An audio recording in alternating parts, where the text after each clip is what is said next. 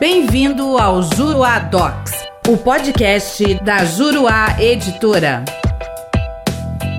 Olá, tudo bem? Eu sou o professor René Hellman e neste podcast nós vamos falar sobre fixação e modificação da multa judicial. Ao julgar o recurso especial 1.333.988, a segunda sessão do STJ afirmou a tese de que a decisão que comina as trentes não preclui, não fazendo tampouco coisa julgada. Essa foi uma das bases para a decisão tomada pela Corte Especial do STJ no julgamento do EARESP 650.536, relatado pelo ministro Raul Araújo, em que se entendeu ser possível a qualquer tempo a revisão pelo magistrado do valor estabelecido a título de multa. De acordo com o STJ, há a possibilidade de revisão do valor, seja para majorá-lo quando for insuficiente para compelir o devedor ao cumprimento da obrigação, seja para diminuí-lo quando se tornar excessivo e resultar em enriquecimento sem causa. Outro fundamento invocado na decisão diz respeito ao posicionamento consolidado no tema de repetitivos número 98 do STJ, em que se reconheceu ser possível a fixação de multa contra a Fazenda Pública, entendendo-se pela não incidência de coisa julgada sobre a decisão que fixa o quanto da multa. Desse modo, entendeu a Corte Especial que, aspas,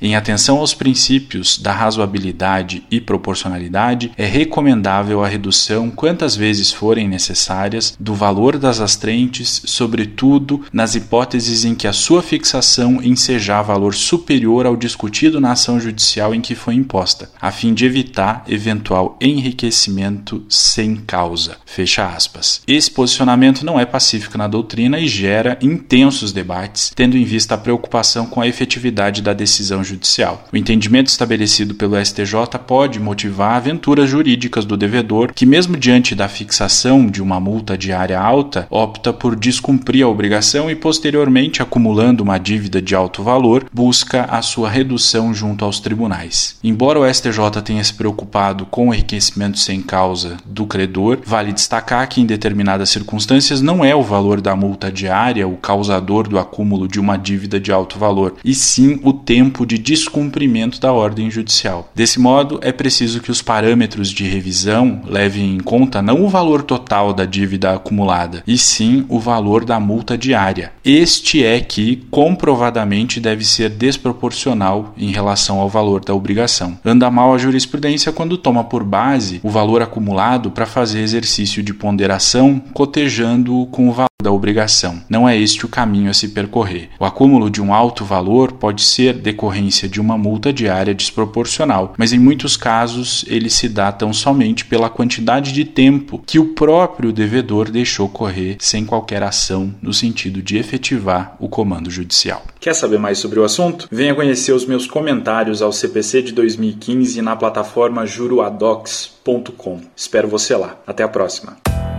Nosso podcast fica por aqui. Com o Juruadox, faça mais, faça melhor. Até o próximo.